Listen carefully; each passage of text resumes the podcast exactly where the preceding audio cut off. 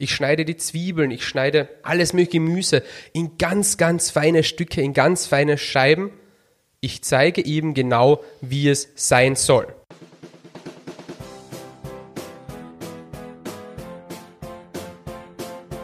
Willkommen bei dem Podcast, der genauso viele Fragen stellt, wie er auch beantwortet.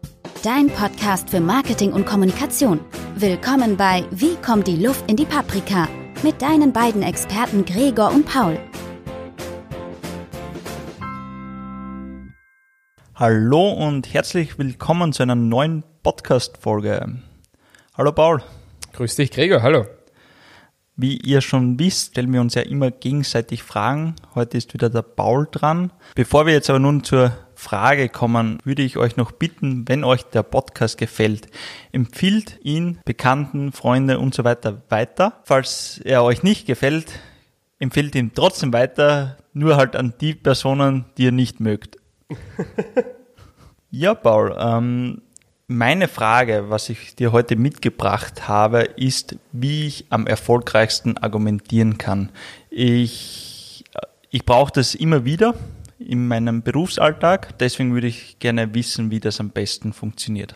Okay, ja. Also, wenn wir auf das Thema Argumentieren eingehen, dann muss man, du kennst mich, immer zuerst ein wenig ausholen und die Frage beantworten, von welchen Argumentieren sprechen wir gerade. Oder anders formuliert, nicht welche Art des Argumentierens, sondern was ist meine Intention hinter dem Argumentieren? Was möchte ich mit meinem Argument erreichen? Da kann man nämlich am Anfang einmal ganz stark zwischen zwei unterschiedlichen Arten der Diskussion oder des Dialogs entscheiden, nämlich bewegen wir uns auf der sachlichen Ebene oder bewegen wir uns auf der emotionalen Ebene, beziehungsweise manchen wird ihr die Beziehungsebene was sagen. Da sind wir ein bisschen bei Watzlawick, Sachebene, Beziehungsebene. Wo ist da der genaue Unterschied? Solange wir auf der Sachebene miteinander argumentieren oder solange wir auf der Sachebene miteinander diskutieren, geht es immer auch, wie du schon sagt, um Sachthemen. Also das sind Fakten im Vordergrund. Da geht es um einen Informationsaustausch oder vielleicht auch um einen Wettbewerb, wer die besseren Informationen hat. Das heißt, da bewegen wir uns auf einer Ebene, wo die Emotionen überhaupt noch nicht wichtig sind. Da bewegen wir uns auf einer Ebene, wo es wirklich darum geht, einem anderen auf einer sachlichen Ebene etwas zu erklären zu versuchen, vielleicht auch von etwas überzeugen zu versuchen. Ich sage einmal so oftmals auch äh, ein Einstieg in, das, in ein mögliches Verkaufsgespräch zum Beispiel. Also generell einfach immer Themen, die sachlich hinterlegt werden können. Okay, und äh, die emotionale Ebene? Genau, also wenn wir uns dann auf die emotionale Ebene bewegen oder auf die Beziehungsebene, wie der Name schon sagt, sind wir dann meistens weit, weit weg von einer sage ich, gut geführten Diskussion oder Argumentation. Das ist dann dann, wenn man es meistens einmal im Negativen ist es dann, wenn man sagt, es wird tief. Also wenn man jemanden persönlich angreift, wenn man jemanden unter der Gürtellinie angreift. Also wenn immer Personen in der Emotion reden, sage ich, ist die Diskussion meistens keine gute Diskussion mehr, sondern es wird nur noch mit persönlichen Fakten hin und her geschmissen. Muss natürlich nicht bedeuten. Natürlich gibt es auch unter Freunden, unter Verwandten, Bekannten oder generell auch die Möglichkeit, sehr emotional zu argumentieren, diskutieren. Aber dann wird es auch ein sehr emotionales Thema im Generellen sein. Ähm, heißt das dann, dass die sachliche Argumentation besser ist als die emotionale? Ich würde da jetzt überhaupt nicht von schlechter oder besser reden, sondern wie gesagt die Intention. Also wenn jetzt deine Intention ist zu verkaufen, dann ist natürlich sehr gut, wenn du den Gegenüber auf einer emotionalen Ebene abholen schaffst. Wenn du den Gegenüber emotional zu deiner Dienstleistung bringst, emotional von einem Produkt überzeugst. Wenn wir uns jetzt aber in einer Argumentation über ein Thema befinden, gibt es ja meistens zwei Seiten, also eine Pro-Seite, eine Kontra-Seite oder halt, wie man so schön sagt, du möchtest das eine, ich das andere. Und solange wir da sachlich miteinander reden, solange wir sachlich argumentieren, haben wir einfach Argumente, die nachweisbar sind und wo man sagen kann, ah ja, Scheier, da hast du recht, da hab ich recht. Und wir sehen, wo es geht. In dem Moment, wo wir da aber emotional werden, verfestigen wir uns einfach nur auf unserer Position. Und je mehr man sich emotional auf seiner Position verfestigt, umso schwieriger wird es, von seinem eigenen Punkt wegzukommen. Und umso schwieriger wird es auch, dass wir am Ende auf einen grünen Zweig kommen. Das meine ich mit Intention. Man sollte auch immer wissen, dass man am Ende ja doch irgendwo sich gemeinsam hinbewegen möchte. Das heißt, die Voraussetzung ist, dass beide auf der gleichen Ebene argumentieren. Das wären zum Beispiel Politiker. Äh, was ist, wenn der eine emotional argumentiert und der andere sachlich? Der gewinnt meistens eh der Emotionale sozusagen. Eher genau umgekehrt. Also solange es auf, ich sage mal, auf einer Gegen-Gegen-Argumentation betrifft. Das heißt, du hast Position A, ich habe Position B oder Politiker Position A, Politiker Position B. Die Faustregel ist, wer zuerst in die Emotion fällt, verliert. Denn da kommt ein wichtiger Faktor dazu, die sprechen ja immer vor Publikum. Und das ist dann immer so dieser dritte Faktor, der die Argumentation wirklich knifflig macht. Solange wir zu zweit sind, überhaupt kein Problem. Wir sagen Sachen und wir bewerten die für uns. Sobald wir uns aber wie Politikerinnen und Politiker auf ein Podium stellen und dort gegeneinander diskutieren, ist meistens die Person, die zuerst emotional wird, sehr, sehr stark im Nachteil. Und damit meine ich jetzt nicht emotional das Publikum berührt, das soll ja so sein, sondern sobald ich mich persönlich angegriffen fühle und das auch zulasse und mich dann auf diese Ebene begebe, verliert man meistens, weil man sehr schnell das Gesicht verliert oder sehr schnell den Expertenstatus verliert, wenn man plötzlich beginnt, auch mit persönlichen Meinungen und persönlichen Argumenten gegenzuhalten. Okay, äh, nochmal kurz zusammengefasst. Das heißt, die sachliche Ebene, da diskutiert man zwei Standpunkte, also zwei Sach, also ein Sachthema sozusagen. Und bei den Emotionen geht es um Beziehung und wie man den anderen abholt. Genau, also man kann es sehr aufteilen, wie du gesagt hast, ja dann kommen wir vielleicht zu unserer Ausgangsfrage zurück. Jetzt haben wir schon, okay, wir haben eine Intention. Wie geht es weiter beim Argumentieren? Wie kann ich erfolgreich argumentieren? Genau. Thema Argumentation. Ich persönlich sind mir gerne Metapher. Für mich ist das ein wenig wie ein Tanz. Also gutes Argumentieren ist wie Tanzen. Und zwar wie klassisches Tanzen. Man kennt es ja, der eine Partner führt, der andere lässt sich führen. Und beim Argumentieren ist es ungefähr gleich, nur dass diese Position, wer führt, immer ein wenig wechselt. Das heißt, in einem guten Gespräch, in einer guten Argumentation bringt Person A ein Thema ein, sagt, was es möchte, was ihr Standpunkt ist. Person B lässt sie reden und wenn sie fertig ist, geht Person B auf A wieder ein und bringt dann seine eigenen Argumente ein. Und so sollte das ein schönes Wechselspiel sein zwischen ich sage etwas und gehe auf dich ein, du sagst etwas und gehst auf mich ein und immer so hin und her und so tanzen wir unseren Weg durch einen guten Dialog. Genau das Gegenteil passiert dann, wenn man halt mit krampfhaft versucht, sein Gegenüber von etwas zu überzeugen oder natürlich, was wir schon gehabt haben, ein Publikum versucht von sich zu überzeugen. Und dann sind wir ein wenig in der Kampfrhetorik. Meine Frage jetzt an dich, was würde dich mehr interessieren, dieses Argumentieren oder diese Kampfrhetorik? Da wir ja die Ausgangsfrage haben, äh, wie kann ich erfolgreich äh, argumentieren, würde ich sagen, bleiben wir beim klassischen Argumentieren zum Beispiel Verkaufsgespräch und so weiter. Äh, und zu Kampfrhetorik könnte man ja einen eigenen Podcast noch dazu machen. Passt, also Kampfrhetorik ein anderes Mal. Dann wirklich das Thema Argumentieren. Du hattest als Beispiel das Verkaufsgespräch und hatten wir auch schon eine vorletzte Folge. Das heißt, ich würde auch gleich Thema Argumentation ins Verkaufsgespräch mit einführen. Oftmals gibt es ja die sogenannte Einwandbehandlung. Also ich möchte meiner Kundin, meinen Kunden etwas verkaufen da gibt es einfach noch Punkte, die nicht passen. Die können einerseits legitim sein, andererseits gibt es natürlich auch oftmals Kunden, die gerade keine Zeit haben oder die vielleicht noch nicht jetzt kaufen möchten, die dann halt recht schnell eine Ausrede erfinden. Wie gesagt, kann beides sein, sowohl legitim als auch Ausrede. Typische Beispiele wären dann natürlich, ich habe gerade keine Zeit dafür, mir fehlt das Geld dafür, äh, schicken Sie mir mal eine E-Mail dazu. Gibt es ja Hunderttausende, die man immer wieder kennt, weil man versucht, sein eigenes Produkt an den Mann, an die Frau zu bringen. Argumentieren funktioniert jetzt am besten so, indem ich mir mal das Erstargument hernehme. Also sagen wir zum Beispiel, die Person sagt, ja, das Produkt ist mir zu teuer. Und jetzt kommen wir mal zu einem einfachen Faktor zurück, zu einer einfachen Methode zurück, die wir ja auch schon vor zwei Folgen hatten, nämlich das richtige Fragen stellen. Das Wichtigste beim Argumentieren ist, sein Gegenüber zu verstehen. Denn nur wenn ich mein Gegenüber verstehe, kann ich auch direkt darauf eingehen und zwar auch so, dass es für meinen Kunden, meine Kundin oder für mein Gegenüber einen Mehrwert bringt. Das heißt, der Kunde sagt, es tut mir sehr leid, äh, das ist mir im Moment zu teuer oder es ist mir zu teuer. Dann wäre meine erste Frage, was genau bedeutet nun zu teuer für Sie? Also 3000 Euro für so ein Produkt, äh, da sehe ich einfach nicht den, den, den Mehrwert dahinter für dieses Geld. Jetzt weiß ich, dass du in diesem Fall, mein Kunde, nicht bereit bist, die 3000 Euro für das Produkt zu zahlen. Was ja auch absolut legitim ist. Deine Meinung ist, dass die 3000 Euro das nicht wert sind, weil das Produkt auch immer ich jetzt verkaufe.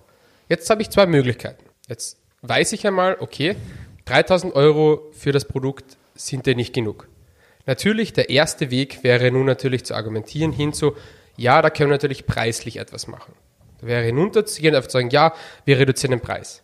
Ist aber etwas, was ich in, vor allem in letzter Zeit nicht sehr empfehle, denn meine neue Strategie ist oder ein, sage mal, ein Glaubenssatz, den ich derzeit verfolge, ist, dass man auch mit mehr das Gleiche erreichen kann. Das heißt, meine Frage wäre mal an dich als nächstes, lieber Gregor, wenn du sagst, 3000 Euro ist für dich nicht genug, was müsste denn das Produkt alles haben, dass es für dich 3000 Euro wert wäre?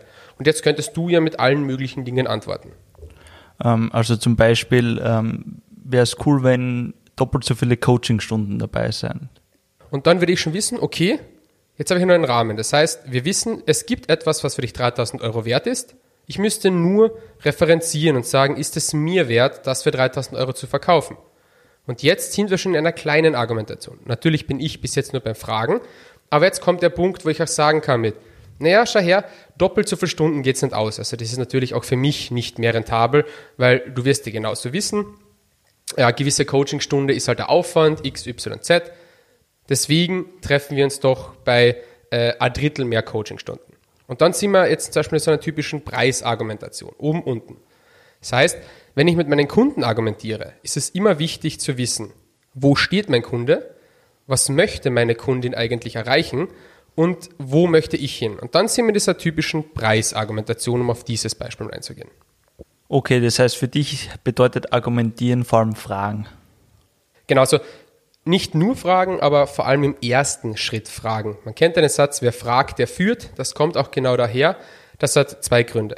Erstens, ich bin immer ein Freund davon zu sagen, verstehe dein Gegenüber und das so gut wie nur möglich. Und das funktioniert nur mit Fragen. Nur mit Fragen werde ich dich besser verstehen.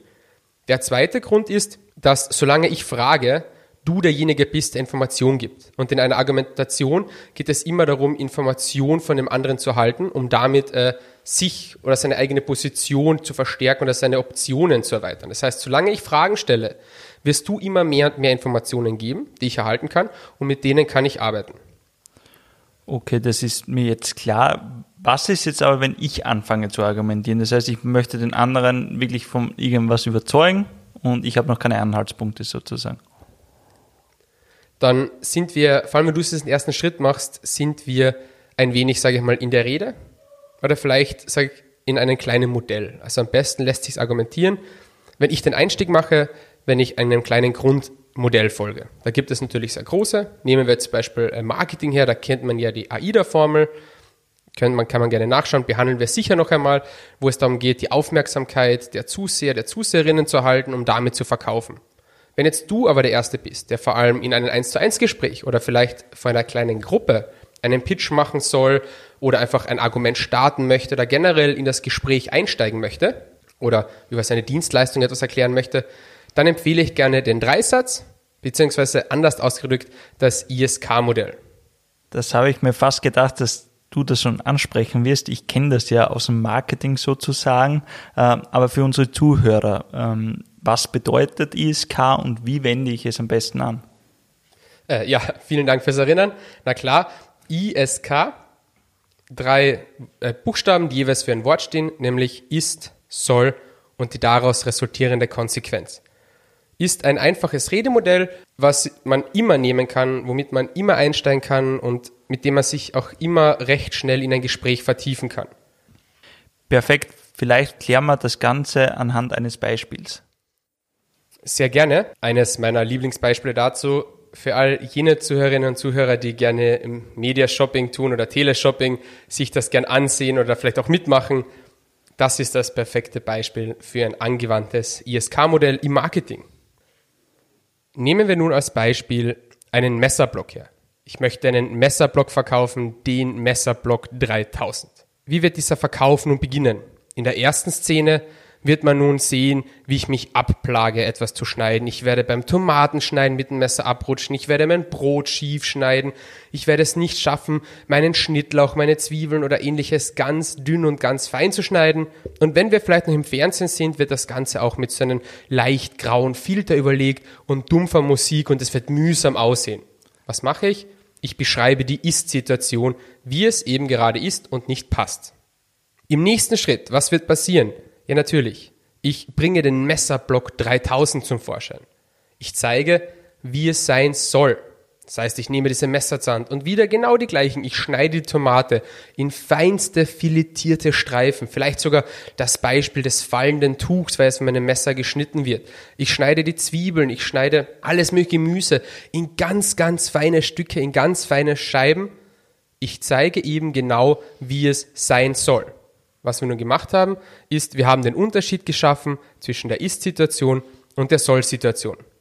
Was jetzt natürlich noch fehlt, ist die große Konsequenz daraus. Also das, was man nun machen soll. Und genau das ist der Moment, wo auch Media Shopping oder Teleshopping seinen ganz großen Auftritt hat. Denn was nun passiert, ist, dass Media Shopping zeigt, welche Konsequenz man hat, wenn man jetzt anruft oder welche Konsequenz sich daraus gibt, wenn man diesen Messerblock 3000 sich kauft. Erstens, wir wissen schon, der Ist-Zustand ist, meine Messer schneiden nicht gut. Der Ist-Zustand ist, Schneiden ist was Mühsames. Und wir wissen ja bereits, der Soll-Zustand ist, es soll leicht von der Hand gehen. Es soll einfach sein. Es wurde ja schon mit dem Messer 3000 vorgezeigt, wie es geht. Die klare Konsequenz daraus ist, wenn auch du dir jetzt einen Messerblock 3000 bestellst, fällt dir das Schneiden genauso leicht. Und wenn du vielleicht jetzt anrufst, dann bekommst du einen zweiten gratis dazu. Und wenn du jetzt anrufst und, und, und, alles weitere kennt man ja bereits aus der Werbung, man weiß ja, wie es dann weitergeht. Und das ist, finde ich, ein sehr, sehr einfaches Beispiel, wie man das auch im Marketing angewandt vorfindet oder wie man es alltäglich vorfindet, wie man das ISK-Modell anwenden kann. Das heißt, wenn ich das jetzt richtig verstanden habe, ähm, ist das I für ist. Das heißt, wie ist meine derzeitige Situation? Da ist natürlich am besten, man weiß, was die Zielgruppe derzeit für eine Situation hat, eine schlechte Situation, was sie nicht mehr möchte. Das S für soll, da möchte ich sozusagen den Traum sozusagen verkaufen, wie es ausschauen könnte. Und beim K die Konsequenz möchte ich im Endeffekt die Lösung zeigen und auffordern, dass sie wirklich diese Lösung verwenden. Genau, also beim Ist ist die Ausgangslage, in dem Fall negativ, das soll daraus, wie kann es positiv ausschauen und die Konsequenz, wie kann ich das ändern. Geht natürlich auch hier vielleicht für all jene, äh, die in die andere Richtung denken. Ich kann natürlich auch eine sehr positive Lage hernehmen, sagen, wie es sein könnte, wie sich die Welt zum Beispiel verschlechtern könnte, wenn wir jetzt nicht weiter in den Umweltschutz forcieren und wie dann die Konsequenz daraus aussehen würde, um diesen Ist-Zustand eben zu behalten, als anderes Beispiel. Okay, Paul, äh, das ist noch ein sehr interessanter Zusatztipp, äh, den man, glaube ich, sehr effektiv anwenden kann. Ich hoffe, es hilft. Perfekt. Dann zusammengefasst, um die Ausgangsfrage, wie ich erfolgreich argumentiere, zu beantworten. Äh, das Wichtigste, wie du gesagt hast, ist die Intention. Möchte ich auf der sachlichen oder auf der emotionalen Ebene argumentieren? In eine Argumentation ist, wie du sagst, wie ein Tanz, das heißt ein Wechselspiel. Das heißt, immer einmal für der, einmal für der. Das heißt, ich muss auf den anderen eingehen, wie du schon in anderen Folgen auch gesagt hast, über Fragen. Äh, wer fragt, der führt. Und wenn man als erstes irgendetwas argumentieren möchte oder mit einer Argumentation anfangen möchte, bietet sich am besten das ISK-Modell an oder eines der Modelle. Ähm, kurz zusammengefasst, es ist Ist, Soll, Konsequenz. Stimmt das so? Genau, passt so, perfekt. Dann würde ich sagen, dass wir zur Abschlussfrage kommen. Äh, und zwar lautet diese. Warum gibt es eigentlich kein Katzenfutter mit Mäusegeschmack? Wenn du, lieber Zuhörer, liebe Zuhörerin, die Antwort auf diese Frage weißt oder du selbst eine Frage an uns hast, stell diese einfach per Mail an fragen.paprikapodcast.at. In diesem Sinne wünschen wir euch einen schönen Tag bzw. Abend. Bis bald.